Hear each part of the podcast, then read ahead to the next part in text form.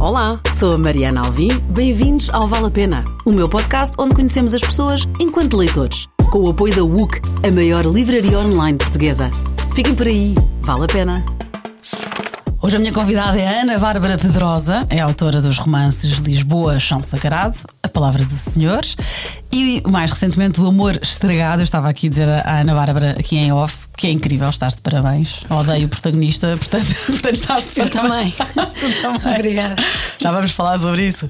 A Ana Bárbara escreve textos para vários órgãos de imprensa, também para o blog da UC. É doutorada em Ciências Humanas, mestre em Estudos Portugueses, pós-graduada em Linguística e em Economia e Políticas Públicas e licenciada em Línguas Aplicadas. Tiveste amigos? Tiveste vida social? Tive amigos no curso, alguns.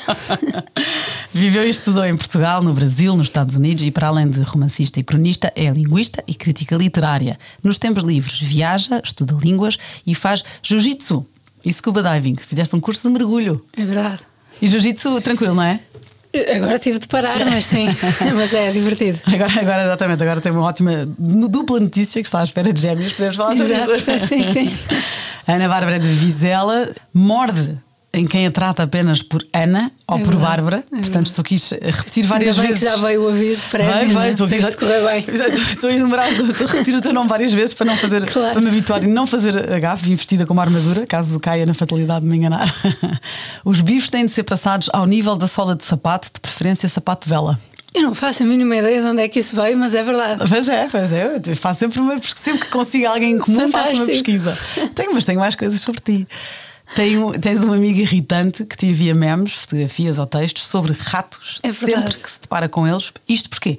Porque tu tens um medo radical e infundado de ratos. Chama-se fobia. E desse amigo, não é? Na medida em que ele me envia essas fotografias, já o bloqueei, entretanto. é justo, é legítimo. És totalmente abstémia, preferes leite com chocolate. É, o cal. Cal, fica a publicidade. Também és totalmente pacífica, lá está, embora tenhas praticado artes marciais. Vais ser uma ótima mãe, isto foi o teu querido amigo que disse isto, vais ser uma ótima mãe e estás deliciada na busca pelas indumen- indumentárias mais diminutas. É verdade. Tu mais mais queridos. os- Olha, sabes o que é que mais te vai acontecer quando os gêmeos crescerem? Que saudades deste tamanho. Pois. E agora, outra dica que o teu amigo me disse, e fiquei curiosa e perguntei-lhe se te podia perguntar. Ele diz que sim. Uma pergunta críptica. Foi para isto que levantaram a linha? Foi para isto que levantámos a linha. É o quê? O que é que isto quer dizer? Ana, Ana Bárbara, pode explicar? Pode. Já, sei, já sei quem é esse amigo. Foi o Ramon Afonso Reis, Reis Cabral. Claro, é ele que manda as fotografias de ratos. Ah, é? Ai, eu achei mesmo que ele estava a falar na terceira pessoa. Não, não, é ele, é ele. E também tem uns memes em que são caras de ratos a dizer para de mandar fotografias da Ana Bárbara. Porque ele responde sempre para de mandar fotografias de ratos. Olha, isso é muito giro. E tem ratos também a dizer Oi Ana Baby e ele volta e meia acorda e ele manda, tenho aquilo no telemóvel. Tu qualquer dia, já o convidei, aliás, para este podcast, tu vingas-te quando Vingo, disseres coisas tenho, sobre tenho ele. muita informação. sim, sim. Então, o que explica foi para isto que levantaram a linha. É porque Vizela foi conselho, Vizela pertencia ao Conselho de Guimarães e felizmente conseguimos libertar-nos desses grilhões. E está, está aqui no Está livro. aí no livro, Está no em livro. 1998. E hum, durante a luta pelo Conselho, que, que foi radical, e eu, eu não vivi quase nada dessa luta, embora já, já, já tivesse nascido no dia em que virou Conselho, eh, havia coisas como pequenas bombas atiradas e houve gente, os populares, a levantar 18 quilómetros de linha férrea para impedir os comboios que iam do Porto para Guimarães. Está também no livro. Tá, pois está, isso, isso está. não foi inventado. Isto nem que fosse por pirraça, era aquela coisa, os comboios não vão para Guimarães e acabou. e então tem muita piada, porque o povo de Vizela, sempre que alguma coisa não está ali a 100%, pergunta-se: foi para isto que levantámos a linha? Ok. Isto pode ser um passeio relativamente destruído, pode ser a recolha do lixo não estar a funcionar decentemente. Acordaste com o pé de fora. Ou pode ser a nossa equipa não está a jogar a 100%. Portanto, se o Vizela não faz ali o seu trabalho, se os jogadores não correm muito, os adeptos dizem foi para isso que levantamos a linha. Que engraçado. É quase uma private de, da Sim, Vizela. dali, sim. É uma Muito private bom. coletiva. Muito bom. Olha, e o teu, e o teu ficamos, a, ficamos a aprender. Amor Estragado é o mais recente romance da Ana Bárbara, é o Manel, eles é, são vários irmãos, aqui relações familiares, violência doméstica, começa aliás a premissa e não é spoiler, é matei a minha mulher, não é? Basicamente, começa assim. Eh, matei a minha mulher, não fiz de propósito, mas é daquelas coisas que depois de feitas já não deixam volta a dar. É, verdade. Mas olha, não estava nada à espera, porque estava a dizer a Ana Bárbara, não, não te conhecia e já quer ler os teus livros anteriores e tudo. Isso é, o, é o, a vantagem do bom livro, não é? Pois queremos conhecer melhor a autora. Estás de parabéns, é, é detestavelmente incrível. Boa, era o objetivo. É detestavelmente, não, estou a brincar, porque estamos a falar de um. É cru e é, a tua escrita é crua e é sem filtros e, e, e é verdadeira. E ele realmente é um homem, é violento, é um, é um bêbado, é. Mas está muito bem construída a personagem. Todos, estão todos. Ok. Queres tu vender um bocadinho também o teu livro? Não, Eu já, não já mostrei que já não- li. Não, pois, não sei bem por onde partir, mas foi muito divertido criar o Manel, ainda por cima porque eu o criei na primeira pessoa e porque ele é radicalmente diferente de mim. E, e eu acho que isso, do ponto de vista de quem faz a literatura, é, é uma sensação de voo em pleno. Porque eu vejo muitas vezes os leitores à procura de coisas em que se identifiquem. E eu na literatura gosto daquele contraste, gosto de poder ser outras cabeças. E claro que se eu posso ser outras cabeças quando estou a ler, essa sensação é ainda mais extremada quando estou a escrever, porque aí eu estou mesmo a ser aquela pessoa. Tenho de sentir que, que estou a fazer aquilo, tenho de falar daquela maneira, e no caso do Manel, tenho de me imbuir daquela violência que ele tem.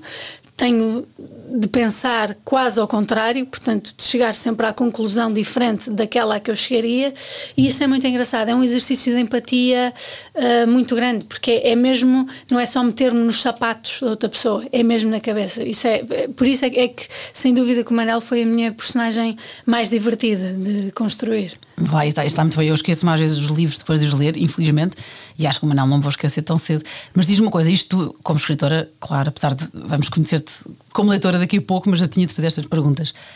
Eu sinto, imagina, quando eu escrevi novelas, eu fui guionista, e nós até tínhamos, até tinha a sua graça, que era se eu estava, se, se as minhas personagens estavam a discutir, eu estava a discutir com o teclado. E até eu não sei de mim, mas os meus colegas faziam caretas, olhavam com. Eu odiava o teclado, porque eu odiava a pessoa que. Ou seja, acredito que isto tenha dado gozo e trabalho, com certeza, está cá todo. Mas foi também difícil ou não? Porque tu tens aqui um tipo que é narcisista, que é, ele é detestável. É, é- é- eu acho que é, é uma carga emocional muito forte. Pois. Porque eu sou relativamente tranquila no meu dia a dia, eu não, não tenho essa capacidade de sentir violência. Por exemplo, eu posso achar uma, uma pessoa horrível, mas nunca penso Sim. se me dar Não um soco. Nunca tenho vontade de, de bater ou, ou de ser agressiva. Po- Posso querer cortar o contacto e pronto. E ele é o contrário, não é? Ele gosta de alimentar o conflito. eu sim. acho que prefiro fugir do conflito. acho que é mais isso. Ele é o teu antónimo. Depois, nisso sim, ou seja, nisso ele, ele conseguiu dar-me. Eh, Não é que seja uma coisa boa, mas conseguiu dar-me uma vida interior muito forte e muito diferente a que eu não teria acesso de outra maneira. E ainda bem, não é? Não, Sim. não é, não é uma, uma boa coisa ser eh, viciada em vinho e bater na mulher e matá-la. tu és mais local, como tu disseste. Eu sou mais local, E não mataste ninguém. E, e então, então havia momentos em, em que esse contraste se sentia. Que eu fechada no escritório em casa, houve uma altura em que eu estava precisamente a escrever o capítulo em que vemos a morte da Emma, que lá está, não é spoiler, porque está na, na primeira frase, e de repente chega ao carteiro para me, para me entregar eh, livros. E eu lembro-me de estar a abrir a porta, mas meio incomodada, a pensar, eu tenho ali um cadáver. E Ali a porta, mas meio fechada, a sentir que estava a ser eh, numa coisa proibida, portanto, que eu tinha de esconder. E pronto, quer dizer, isto é, é uma- há uma espécie de esquizofrenia no momento em que se escreve, porque estamos a viver duas coisas em simultâneo: a absoluta acalmia de se estar numa cadeira confortável a escrever e depois os dedos que estão a fazer uma coisa que, que pode ser radicalmente diferente. Sim, é magoar o teclado. Exatamente. E agora vamos então conhecer a Ana Bárbara, leitora. Tu lês sempre que podes. Sim. Eu, eu, também, como faço crítica para o Observador, também tenho neste momento as leituras muito condicionadas por causa disso e, portanto, acabo por eh, ler as coisas, muitas das coisas que estão a sair no mercado. Isto, isto contrasta absolutamente com o que eu fazia antes de, de fazer este trabalho, que sempre foi muito mais virada para os clássicos e lia poucos autores vivos. Mas tu continuas, sempre foi e ainda é o teu género favorito, é o romance. É o romance, de, de escrita e de leitura. E tu, com quem ias jantar, já falámos num deles, em termos de autores com quem jantarias, já falámos no Afonso Reis Cabral, não sei se agora ele perdeu a hipótese de Não, jantar agora contigo. acabou, nunca mais. Estraguei a amizade. A menos que façam daqueles bifes sola de sapato. Isso é uma vantagem na gravidez, porque uma das coisas que me custou quando eu estive grávida era comer bifes bem passados, porque eu não gosto, sola de Ah, sapato pois. não. E tu a ti não te custou nada. Não custa nada. e o Afonso Reis Cabral foi prémio Leia 2014, escreveu com o meu irmão, o livro dele. Escreveu também o Pão de Açúcar e Leva-me Contigo. Outro com quem tu jantarias, João Pedro Vala. É de preferência aos três. Ok. Escreveu Pronto, o Gran eu- Turismo. Eu, eu e o João podíamos bater ao Afonso assim por causa destas pequenas inconfidências que ele resolveu trazer a público. Vais-te vingar quando ele vier. Sim, sim, sim. Está combinado. Também convidavas a J.K. Rowling. É, não, podíamos ser os quatro. Isso. Mas diz lá, porque ela? Eh, porque, bem, primeiro porque tendo eu nascido em 1990 e portanto tendo começado a ler o Harry Potter pouco depois dele ter surgido, acho que sinto em relação a ela uma, uma grande dívida por todas as horas bem passadas, tanto a ler como a discutir os livros. Eu, eu tive sempre a idade do Harry Potter enquanto os livros estavam a sair. Ah, tu acompanhaste-o, que é, giro. e, e ter sempre a idade dele é muito engraçado, porque não parece uma coisa vista ao longe. Parece, claro, com vidas radicalmente diferentes, na medida em que eu, desgraçada, estudava Físico-Química na escola. E não ele- tinhas uma farinha mágica. E ele estudava opções e assim. Hum, havia essa questão da idade que me aproximava também como leitor. E depois, claro, é uma narrativa muito calibrada.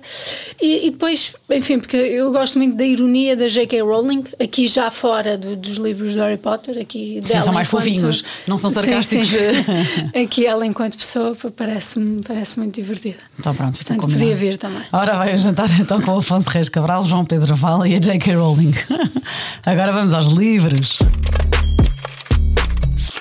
Um dos que tu escolheste, eu tive neste podcast a sorte e o privilégio de ter a Maria do Rosário Pedreira, foi o número 6 aqui desta temporada, recomendo a quem ainda não ouviu, e ela escolheu como tu, Julian Barnes, a única história. Ah, pois, pois, pois é, é uma paixão comum. é. Exatamente, conta-me lá sobre este livro. É, é um livro que eu acho perfeito, no sentido eh, em que parece ter uma delicadeza perfeitamente limada até ao fim. E ao mesmo tempo é muito intenso, ou seja, não é simplesmente aquela delicadeza lírica que não chega a lado nenhum.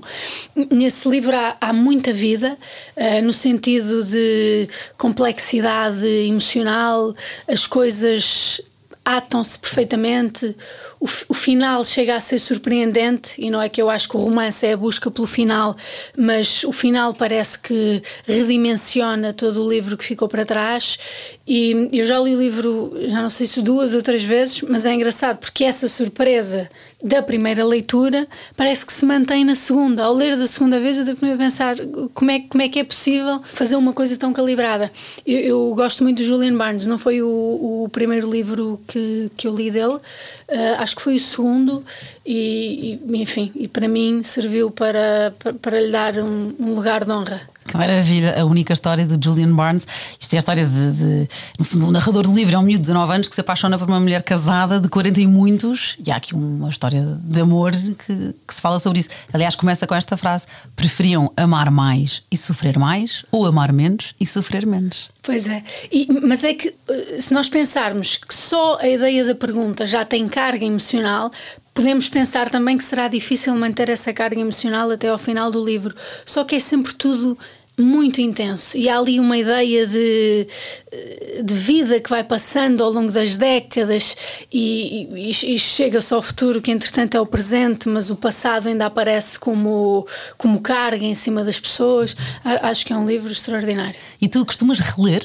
Costumo, costumo. Agora, porque eu estou muito condicionada por causa das leituras para crítica literária, menos. Antes disto, eu acho que mais de 50% das minhas leituras eram releituras. Que engraçado. E não, não É. te aflige não ter tempo para tudo o que há para ler? Não, porque eu, eu, eu também faço isto com séries. Eu acho que passo mais tempo a rever séries do que a ver séries, porque quando eu encontro uma coisa que acho muito boa, eu gosto mais da ideia de me demorar com ela do que de estar nessa esquizofrenia frenética de saltar de uma coisa para as outras e depois não me lembrar de nada. Por exemplo, é, é, é o que eu eu identifico-me com, com o frenético, sem dúvida. Pois. E depois lembro-me, é verdade.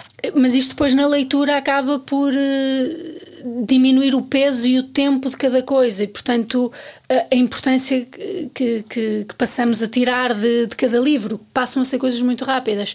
Eu, eu, também sinto muito isso com séries, porque ao ver uma atrás da outra, depois, passado meses, já nem sei bem sobre o que é que é. E, e, ainda por cima, para quem faz ficção, eu acho que é importante demorarmos-nos nos mecanismos de romances bem feitos. Pois é, que é isso que tu ia perguntar-te, se calhar começas a ler como leitora e depois também lês como, ou relês como escritora para tirar daí, para tirar não, para observar como escritora, não? Olha, eu nunca começo a ler se não tiver uma caneta. Ok. Para Sublinhas a caneta? É. Para mim, ter a caneta é quase tão importante como o livro. Eu, antes de vir para aqui, não sei o que é que se passou com a caneta com que eu estava ontem à noite, não estava a encontrá-la. Tive de pegar noutra à pressa e já estava a pensar: se eu não encontrar uma caneta agora, vou sem livro, porque não vale a pena estar a ler se não tiver a caneta. Eu vou riscando, sublinhando, vou mandando bitites ao lado quando acho que há uma palavra a mais ou qualquer coisa. Vou fazer ah, editas também, como se fosse uma editora? Às vezes sim. Eu achei que era, imagina, gostei desta frase, vou anotá-la. Também, também. Mas quando não gosto, também anoto e meto assim uma cruz ao lado e coisas parecidas. Mesmo, e os livros que não tens de fazer crítica? Tudo, tudo. Também tudo, fazes? Tudo. Acho que ainda mais, porque aí sinto que, que, o que estou a fazer é mais importante do que simplesmente estar a pensar em, em fazer o, meu trabalho, aspas, okay. percebes? Sim. Aí se eu estiver a ler um livro que eu penso que, que é ótimo, ou que poderá ser ótimo, mas que já serve para me edificar como leitora e como escritora, parece que o compromisso é muito maior do que tenho de entregar um texto sobre isto amanhã às 5 e meia. Eh, portanto, sim, seja o que for, férias, não férias, esteja a ler ou esteja a reler, sem caneta nem, nem pego no livro. Então, é só mais uma pergunta em relação a isso. Tu, nós às vezes, quando, eu não costumo reler, não é? mas sei que quando relemos podemos sentir o livro de uma forma diferente. Tu, quando relês, sublinharias o mesmo ou quando disseste porquê que eu sublinhei isto ou agora sublinhava aquilo? É, uh, sim, sim. O que eu faço é nas releituras uso uma caneta diferente, pode ser de cor, cor diferente okay. ou pode ser de, com a caneta diferente, com, com o bico diferente. E aí a leitura fica marcada, porque eu, quando começo a ler, meto a data em que estou a ler Portanto, se eu meter a preto uma data de 2020, depois meto a azul uma data de 2023 e, portanto, os sublinhados uh, já, já, já ficam a marcar a leitura. Às vezes sublinho duas vezes em duas cores diferentes. Há outras em que eu penso, mas que raio, isto não tem interesse nenhum, porque, porque é que eu estou aqui a sublinhar isto? Há outras em que é como é que eu não sublinhei isto? Que giro. Mas é engraçado, marca leituras diferentes porque também depende, não é? Porque por exemplo, eu acho que o mais normal na adolescência é uma pessoa virar-se para os clássicos, para os nomes que conhece. E aí está a descobrir a literatura e está a descobrir o mundo. E anos depois voltarmos para aí e vermos o que é que achávamos que era extraordinário, o que é que agora não se coaduna com o que entendemos por escrita escorreita, por exemplo, acaba por ter muita piada. Pois é, tu vês a tua própria evolução, não é? Sim, as, sim. as mudanças. Julian Barnes, a única história, ele que foi vencedor do, do prémio Booker com, com o sentido do fim, outro romance incrível dele, finalista de vários outros prémios. E é uma, aqui uma curiosidade engraçada que eu encontrei sobre o Julian Barnes. Ele, quando foi editor literário, sofreu de timidez debilitante. E chegou mesmo a afirmar: quando estávamos nas reuniões semanais, eu ficava paralisado em silêncio e era considerado um membro mudo da equipa. Ok. É giro, não é?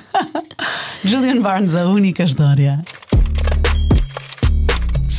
Mais um que tu trouxeste para esta conversa, Gabriel Garcia Marques, Viver para Contá-la. Esse é um dos que eu reli obsessivamente. E tem muitas, muitas cores ali nos, nos sublinhados. É, mas é que eu quando comecei a lê-lo, uh, acho que ainda não, não fazia isso, ainda não sublinhava, uh, porque o livro saiu quando eu tinha, pelo menos essa edição da Dom Quixote. 2017. Ou saiu, eu li. Ah, então pronto. 2017. Não, 2017 se calhar foi uma edição mais recente, foi, pois, foi a que eu talvez, encontrei. Talvez. Se calhar foi uma reedição. Já não tenho certeza. É que na minha cabeça eu, eu passei o décimo ano a ler esse livro, portanto, uhum. 2015 Tinhas 15 anos. Mas sim, mas posso estar errada, se calhar, se calhar foi então o décimo primeiro ou qualquer coisa. Ah, isto pode ser uma reedição que eu encontrei. Pode ser, pode sim. ser. Uh, mas sim, eu com esse livro tive uma, uma relação muito engraçada porque li-o uma vez de uma ponta à outra e depois ganhei um hábito absurdo que era todos os dias antes de dormir eu pegava no livro, abria numa página à sorte e lia ali 20 minutos, 30 minutos depois no dia seguinte fazia o mesmo e lia outro bocado qualquer. Eu, eu não tenho essa experiência de leitura com nenhum outro livro. Sim, e, mas aqui é uma autobiografia, aqui não é um romance com enredo. Sim, podes, sim, sim. podes fazer isso. Sim, mas sendo uma biografia, tem na mesma um fio condutor. Sim, e não razão. é que eu lesse os capítulos inteiros. Eu chegava ali, abria e, e lia uma coisa qualquer e dava-me sempre a ideia de, de que descobria uma coisa qualquer, fosse sobre o que fosse. Porque eu nesse livro uh, gostava muito de algumas coisas diferentes. Uma era de eu estar a ter acesso ao processo de formação de um escritor em que ele falava da vida dele desde pequeno até se ter conseguido transformar em escritor, e eu com isso parecia que, que tinha ali uma espécie de avô uh, a ensinar-me um caminho. E, e, como eu gostava muito dele, como romancista, não só, não, não só desse livro, claro, uh, comecei também à procura dos livros que, de que ele falava. As referências que ele, depois Sim, que ele deixava. O Faulkner, o Dostoevsky, o Rómulo Gallegos, que demorei muito até encontrar o livro de que ele fala. Depois encontrei-o na, na Bolívia ou no Peru e, e odiei. Ah. Odiei. eu estava com um amigo e nós estávamos sempre a ir a, a livrarias, eu sempre à procura daquele livro. Finalmente encontrei o livro, ah, é um mês à procura disto, espetacular. Depois comecei a lê-lo e ele vira-se para mim: então e que tal? Estás a gostar? Não, isto é, é uma tortura. E vais reler ou, ou, não, ou quando não gostas nem sequer tentas de novo? Ah, quando não gosto, não, não tento. Okay. Não, não. Porque acho que fico assim com uma certa sensação de, de asco. Dá uma, ali uma coisa que não me puxa. Sim, quebrou, quebrou o encanto. Sim, e às vezes até podemos estar a perder coisas extraordinárias, não é? Pegando mal no livro, se, se, eu estiver muito cansada a começar a ler um livro, ele já não vai ter a mesma capacidade de me agarrar que teria noutras circunstâncias, mas paciência é vida. Viver para contá-la do Gabriel Garcia Marques, aliás, que foi, foi Prémio Nobel da Literatura em 82. Tu já o conhecias então enquanto autor, enquanto romancista, e depois, como gostavas dele, foste ler a biografia? Sim, sim, foi uma fase em que eu li tudo o que havia dele em Portugal. E tu eras adolescente, 15 anos eu acho que aos 15 anos, tu és uma leitora, começaste cedo, porque ler uma biografia aos 15 anos não é comum, não é? Não sei, eu não, eu não, não, tinha amigos leitores, portanto. Lá está, vês como não, não podia. mas não podia comparar com outros leitores, era nesse não, sentido. Não, mas isso, mais essa, nem, nem sequer leem muito, quanto mais Sim, biografias. Eu, eu só em adulto é que comecei a ter amigos leitores. Foi muito engraçado. Foi fogo. Não, enfim, Fantástico, existe, eu sabia. Trocar notas e opiniões. Não estão só nos livros. Viver para contá-lo, Gabriel Garcia Marques, e vamos a mais um. John Steinbeck, A Leste do Paraíso. Ah, sim. Eu gosto muito do Steinbeck também. Surpreendentemente, só li esse, que é um dos seus maiores romances, há relativamente pouco tempo. Uh, mas comecei a ler o Steinbeck em pequena pequena, não, não, sei exatamente quando, 12, 13, aliás, vinhas Também da é Ira, a Pérola, pois, Pois. mas eram, eram os nomes principais da, da literatura, portanto, Sim. aqueles que que, serão que eu tinha acesso Sim. na biblioteca, havia sempre, em casa também havia, havia algumas coisas. Um, este livro, não sei porquê, só li para aí há 3, 4 anos. E enfim, é, é um, é um livro muito compacto. O, o Steinbeck tem uma, uma, uma forma de escrita que é invejável a todos os níveis, porque é forte e delicado ao mesmo tempo. Põe o leitor em cena permanentemente, uh, consegue visual, é visual. e consegue tecer fios complexos, tanto por essa questão geográfica, em que nós sentimos que estamos naquele ambiente, naquele calor ou naquele frio, consoante, como parece que vamos vendo as personagens. E e eu gosto muito desta capacidade que ele tem de pôr duas personagens à mesa a falar uma com a outra e nós sentirmos que estamos à mesa também. E, e a mesma forma como ele estrutura o discurso direto, que sabe a gente a falar, é, é muito difícil de fazer e é muito importante, porque dá a ideia de que estamos a ler a vida e não uma simulação da vida. Eu nisso gosto muito dele. E dos vários que, portanto, gostas, as vinhas da ira, a perla, os ratos e homens. O que escolhes então é a leste do paraíso. Sim, mas repara, se tu me tivesse feito esta pergunta um mês antes ou depois, eu se calhar até podia ter posto antes as vinhas da ira. Sim. Ah, sim, se calhar foi porque, por ter sido a experiência de leitura com o Steinbeck mais recente. Ok. E também porque é uma narrativa ampla, portanto é, é muito difícil de fazer, meter tanta coisa dentro de um, de um romance, entrelaçar tanta informação, manipular o leitor de forma a que ele se aguente interessado e tenso até ao fim. E portanto nisso acho que é um escritor extraordinário. Maravilha. O Nuno Heró também veio a este podcast. O episódio número 9, ele também escolheu este livro, A Leste do Paraíso, e depois fez, já não, já, não, já não lembro tão bem porquê, porque não são nada livros parecidos, mas acho que se calhar o que ele sentiu ao ler, mas depois ouçam a conversa com o Nuneiro, recomendo e também recomendo a ti, Ana Bárbara, mas então ele fez um paralelismo com o Mataram que te via, da Harper Lee. Esse sim é um clássico. E... Que eu também li muito tarde, só li para aí em 2015. Gia, tu és muito mais nova do que eu e achas que lês tardíssimo. Eu li para aí há 4 anos. pois. Sim, tarde, ou seja, como é um livro, é um livro muito conhecido, sim, mas. Sim. Já fez lá, 60 anos. Há até. aqueles livros que, que voltam e meia escapam. Olha, o John Ernst Steinbeck Jr.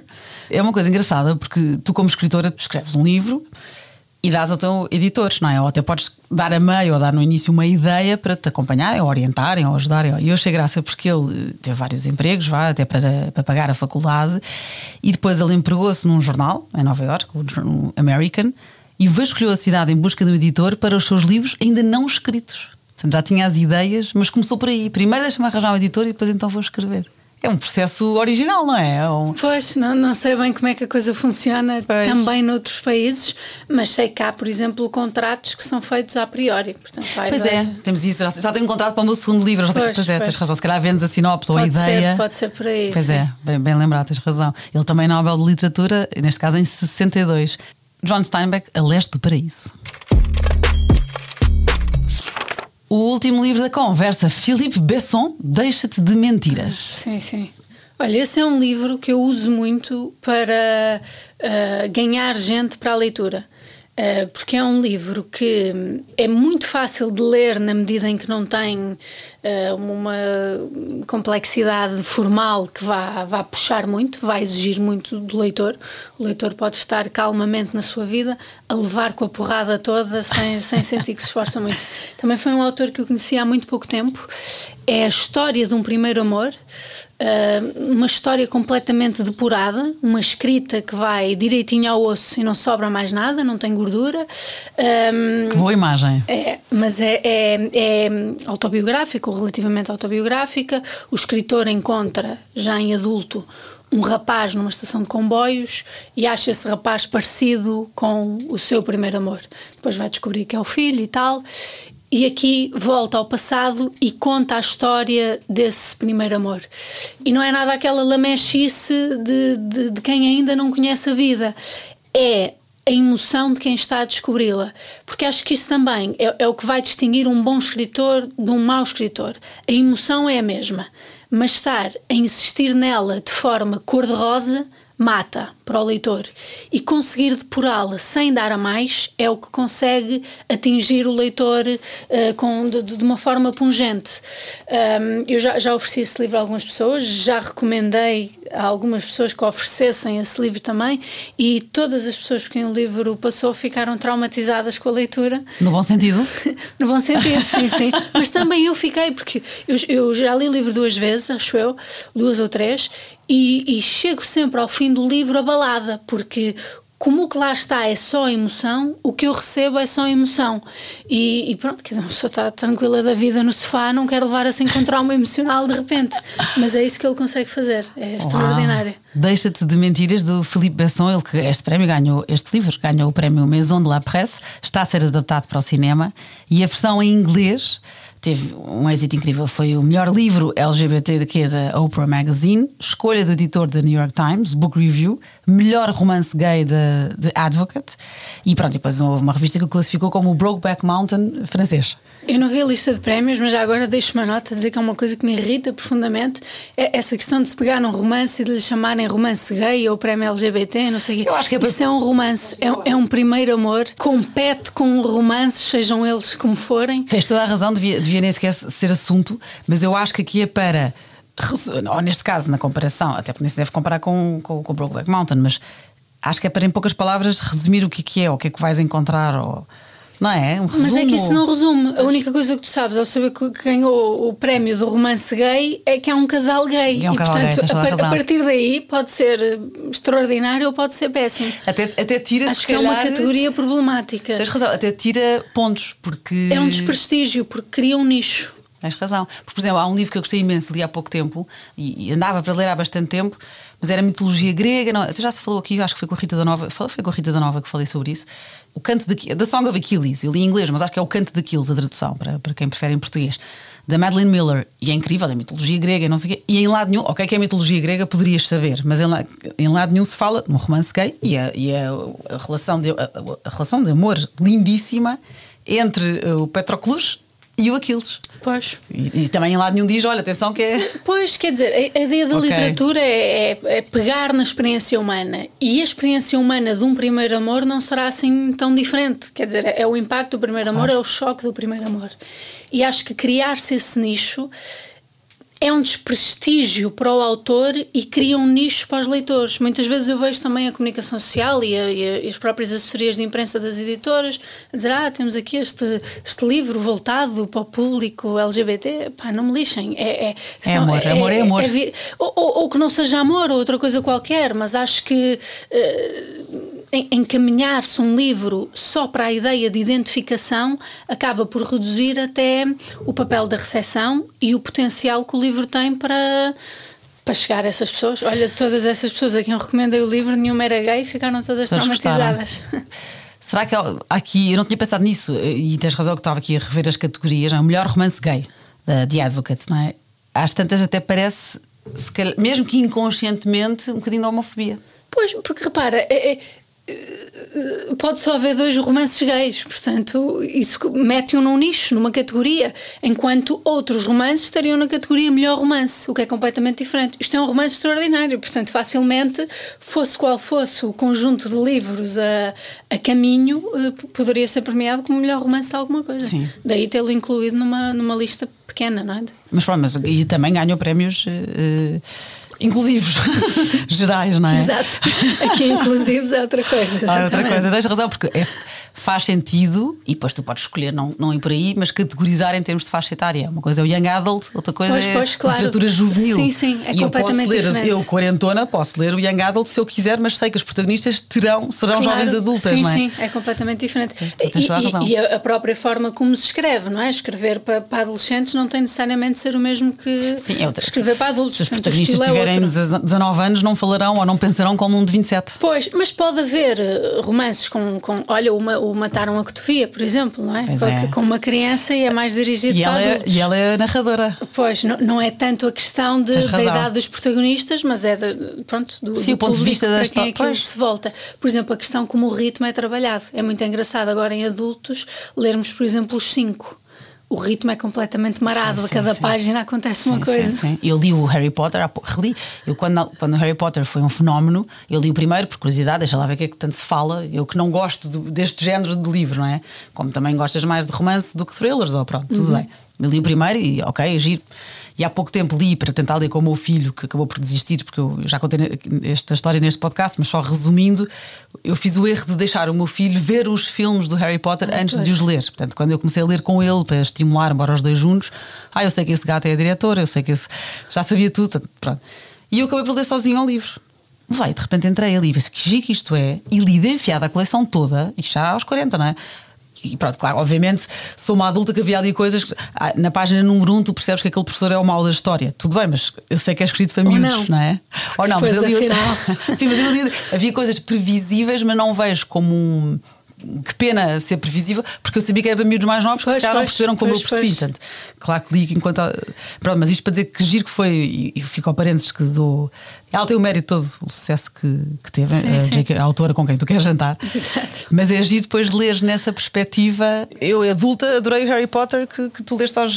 Mas eu acho que o Harry Potter também foi crescendo com o sucesso sim, que teve. Daí os primeiros três livros serem muito mais curtos e a própria escrita já parece mais voltada para um público infantil.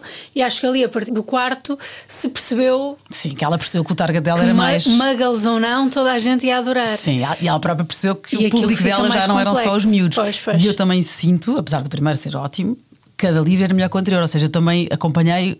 Tu acompanhaste o Harry Potter na idade dele, Sim, eu sim. acompanhei, eu percebi a evolução da escritora. Pois, mas eu também ia percebendo Sim. isso. Incrível. Até, às vezes basta olhar para o tamanho dos livros, não é? O, o clássico livro de 200 páginas para criança e depois Sim. adiante já temos 700. Pois é. E é engraçado porque ela conseguiu pôr crianças de 10, 11, 12, 13 anos a ler livros de 700 páginas. N- não é só não ser para todos, é- não é para mais ninguém. Bom ponto, olha, dei à minha afilhada que devorou, porque ela já tinha lido em português, leu em francês, porque sabe eu falar. também faço isso. E depois, como ela conhecia tão bem a história, era tão fã, eu dei a coleção toda em inglês, porque ela ainda, ainda não dominava o inglês, como já domina o francês, e ela leu tudo. Eu faço Giro. isso para aprender línguas, porque como eu já sei os livros de cor, Como ao ler, ao ler numa, numa língua estrangeira, não tenho que estar sempre a ir ao dicionário. Portanto, Percebes? quando estou a aprender uma língua, a minha principal ferramenta são os livros do Harry Potter. E que línguas é que tentas? Já li em francês, inglês, espanhol, li alguns em italiano, os primeiros ainda, comecei o italiano há pouco tempo. Tenho a coleção em norueguês, mas já custa É, mais. ambiciosa. Já custa mais. li ali o início do, do primeiro e tal, mas aí já tenho, Sim, já tenho de ir com o. Não, faço com a edição portuguesa ao lado. Ok. É mais fácil do que estar sempre a ver a palavra, então vou paralelizando aquilo. Boa. Olha, outro livro agora, falando em literatura gay, outro livro que não, que foi, um- que foi um fenómeno, agora a sério, eu não li, mas, mas eh, lembrei-me, obviamente, de te referir, que é o Chama-me pelo teu nome, do André Assimani. Ah, sim, Já sim. ouviste falar? Até porque também está em filme ou em série, ou- É, mas não acho tão pungente. Eh, ok, é uma história do primeiro amor, mas já não, não, não, não me parece tão depurada quanto a outra. Como é que tu há bocado disseste uma expressão maravilhosa que é. Está no osso, tira a gordura ou. Não sei, de- Ai, foi ótima. Pronto, já ouviram também? Já... Deve ser a escrita que é osso e que não tem gordura. Pronto, exatamente, Às vezes irrita-me a ler, eh, ter parágrafos a mais, frases a mais, voltinhas, que, pronto, que, que não servem para nada, só servem para, para demorar o leitor. O Filipe Besson não tem isso. Esse chama-me pelo teu nome, já vai tendo mais assim umas ações periféricas e tal, já, já vai tendo assim um certo cunho de entretenimento que o outro já não Ok, é tem. mais comercial, vá. Sim. Talvez, sim. Ok. O Nuno- Heró também referiu o Chama-me pelo teu nome. Fica aqui então. E, te- e esse elogio do osso sem gordura. Dou ao teu livro também, ao Amor Estragado. Tá Fica aqui. Deixa-te de mentiras, Filipe Besson. Agora uma pergunta, se calhar difícil. Temos a única história do Julian Barnes, Viver para Contá-la, Gabriel Garcia Marques, Deixa-te de Mentiras, do Filipe Besson e A Leste do Paraíso, do Steinbeck. Escolhe um. É facílimo. Ah! É, é facílimo, mas é por causa do momento particular em que estou. É o Deixa-te Mentiras do Filipe Besson. Porque eu estou com um plano de encarar também num romance a ideia de um, de um primeiro amor e, portanto, enquanto esses outros livros estão guardados na estante, esse para já ainda vai tendo ali um lugar de honra em casa a que eu vou voltando enquanto tento estruturar, mas está difícil e não sei se vai sair. Vai sair, vai sair. Antes dos gêmeos. Antes não, antes é impossível. Olha, eu tenho então aqui uma, uma tradição que, que dá muito gozo, que é tendo em conta, agora que te conheço um bocadinho mais enquanto leitora, um livro para te oferecer. Ah, boa. Vamos lá, é assim, é um risco, tenho um plano B, claro, porque pode já ter. Mas isto até, já nem sei se foi até a UC que me ajudou, mas concordei que foi, ok, se, se a Ana Bárbara escolhe estes livros para a conversa, então vai gostar da Flannery O'Connor. E então o título chama-se Um Bom Homem é Difícil de Encontrar e Outras Histórias. Conheces? Nunca li. Ai, que nunca bom, li. olha, então recomendo, acho que vais gostar. Obrigada. E agora, ainda há pouco, quando eu referi o paralelismo que o Nuneró fez com o A Leste do Paraíso, Steinbeck, com o Mataram que Te Via, de Harper Lee, que fez um paralelismo por algumas razões, eu achei graça, porque o Steinbeck, eu li A Pérola, e esse livro eu tenho, da Flannery O'Connor, que te estou a oferecer, e eu senti no fim da Pérola, do livro, o que eu senti no fim do primeiro conto desse Ok. livro. Então eu achei grata. Faço também paralelismo. Ok, ok, tá Não bem. te estou a dizer nada, na verdade, mas vais perceber depois de ler. Tá bem, tá bem. E, e recomendo então: Um Bom Homem é difícil de, de encontrar. E vou aqui ler-te com a, aqui uma crítica de um jornal que é: Selvageria, compaixão, farsa, arte e verdade fazem parte destas histórias. É-me difícil imaginar um escritor mais divertido ou assustador. Boa, Muito bem. O'Connor. É uma, é uma boa entrada. Olha, obrigadíssima. Juntos, obrigada eu. Gostei muito. Também, e, e sucesso com os gêmeos e com as próximas escritas, vou-te acompanhar. Tá bem, tá bem. Obrigada. Obrigada a quem nos está a ouvir. Para a semana a mais.